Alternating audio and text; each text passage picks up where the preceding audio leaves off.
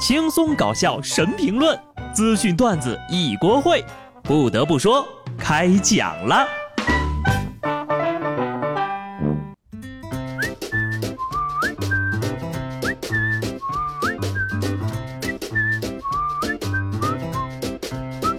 Hello，听众朋友们，大家好，这里是有趣的。不得不说，我是机智的小布。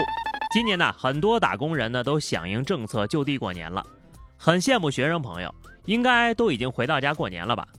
在这儿呢，小布哥哥为你们科普一下，你们所学的专业在长辈的眼里是干啥的？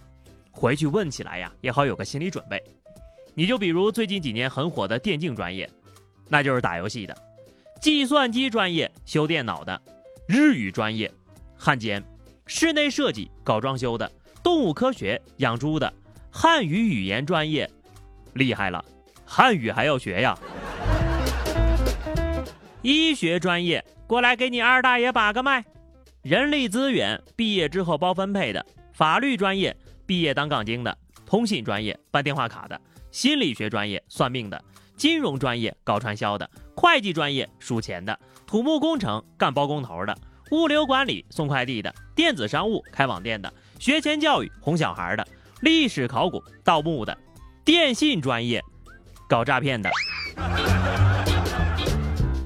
别以为我跟你们讲的是段子啊！不得不说，有些人学的专业呀，他爹妈估计都不知道是干嘛的。一个网友呢分享了一条视频，引起了广大网友们的共鸣。视频里呀，一个大学海洋生物系的研究生放假回家了。妈妈呢，让他到海鲜市场去给亲戚好友挑海鲜，然而他肯定不会呀。接下来的故事我已经脑补出来了，妈妈开启了加特林模式。你为什么不会？你不是学这个的吗？你是不是上课的时候没有好好听讲？你知不知道？就因为你学的这个，我专门给周围的亲戚都打了招呼，就等你放假回来帮大家挑海鲜了。现在倒好，你一句不会完事儿了。我还得跟人家解释，这不比计算机毕业的去给邻居修修电脑强，也不比学日语的大过年的啊，老爸让给大家说两句日语助助兴强，更不比兽医专业的过年回家让杀鸡又杀猪强。学法医的啊，人生赢家逃过一劫，日常生活中呀，估计没人能用得上。不过呢，学医的还是有机会造福身边的人的。一位北京的眼科医生给初中的班主任老师做白内障手术，手术之前呢，这医生呢摩拳擦掌的对昔日恩师撂下了狠话：“终于有机会给您一刀了。”看这医生皮的，小时候呀，一定是班上最捣蛋的那个。医生和老师，一个治愈身体，一个启迪灵魂，一个救人，一个育人，等了四十年的一刀。就为了回报老师的教导之恩呐，所以君子报恩，四十年也不晚呐。希望呢，每位教书育人的好老师都能等到这一刀吧。啊，不是，这是一个好的比喻啊。下面这位不知道是学什么专业的，但是做腌肉呀，绝对是专业的。江苏常熟的徐女士报警啊，说自己花了六百五买的猪大腿不翼而飞了。民警找到捡走猪腿的男子。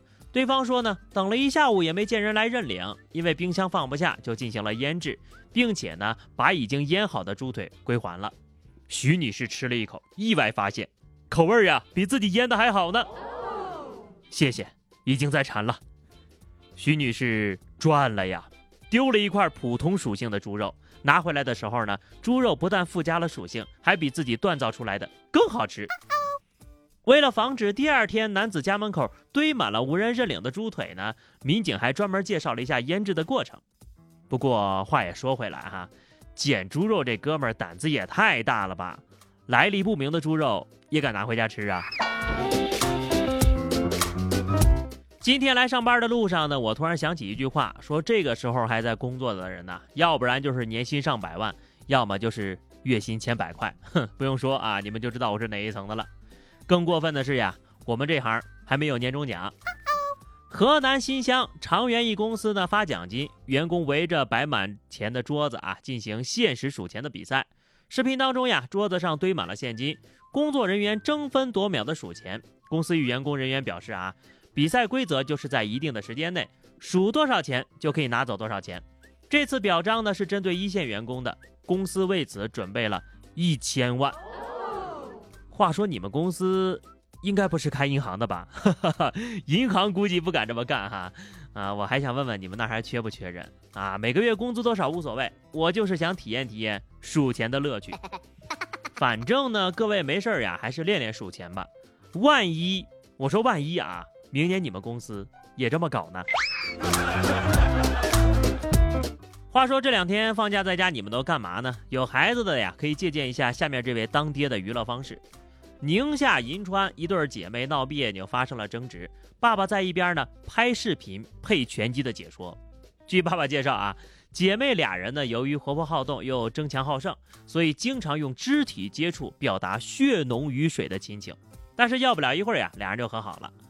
在拍摄的途中，爸爸还专门给了妹妹一个拳头的特写，沙包大的拳头见过没有？姐姐出击一拳 KO。这个解说字正腔圆。一看呢，就是平时没少看拳击比赛啊！当事人怒火中烧，旁观者笑得直不起腰。不得不说，小时候呀，要打你的弟弟妹妹呢，就要趁早，不然等他长大喽，你就打不过喽。听说在那个川渝地区过年呐，是三句离不了打麻将。在重庆某景区索道，把麻将搬上了缆车，吸引了众多市民前来打卡。一趟缆车上呀，有四名女子围坐在一起打麻将。市民表示，这是第一次在缆车上打麻将，感觉呀惊险又刺激。可以，这很重庆。下一步该考虑考虑缆车上涮火锅了吧？不过呀，只顾着打麻将，却错过了沿途的风景，有得有失吧。就是不知道这一趟车能打几圈要是包天的话，怎么算呢？每到新春佳节呀，饭局多了啊，但是要注意呢，饮酒要适度，小酌怡情，酗酒丢人。东莞警方发布了一条视频，视频当中的一男子因为酒驾被拘留了，在拘留室的墙上画起了东西。这男的解释说呀，这个是小鸡下蛋，表示自己饿了，画只鸡表达一下。可能是酒还没清醒吧，请开始你的才艺表演。可惜啊，这舞台的位置选的不太对。今年拘留所春晚没你可不行啊！哪里管饭就去哪里，警局也是可以。内蒙古边检民警在野外发现并救助了一只秃鹫啊！万万没想到的是呢，这只秃鹫在被放生之后，就跟着警车又飞回了派出所蹭饭。民警不得不开启了唐僧式的苦劝：“你不是一只鸡，天空和草原才属于你呀！”他有什么错？他只是不想努力罢了。为了蹭饭，秃鹫也可以当鸡。要我说呀，你们就当着他的面吃一顿炸鸡，让他了解一下不想努力了是什么下场。话又说回来，小动物能有什么坏心思呢？美国德州一位律师在参加线上庭审的时候呀，顶着猫咪滤镜就出现了，而且这位律师呀并不知道怎么关，叫来了助理来帮忙啊，助理也不会。法官转手呀，就把视频发到了网上，提醒参加视频会议之前呢，要关闭滤镜。而律师本人则表示，能让人们在艰难的时候会心一笑，我也很开心呐。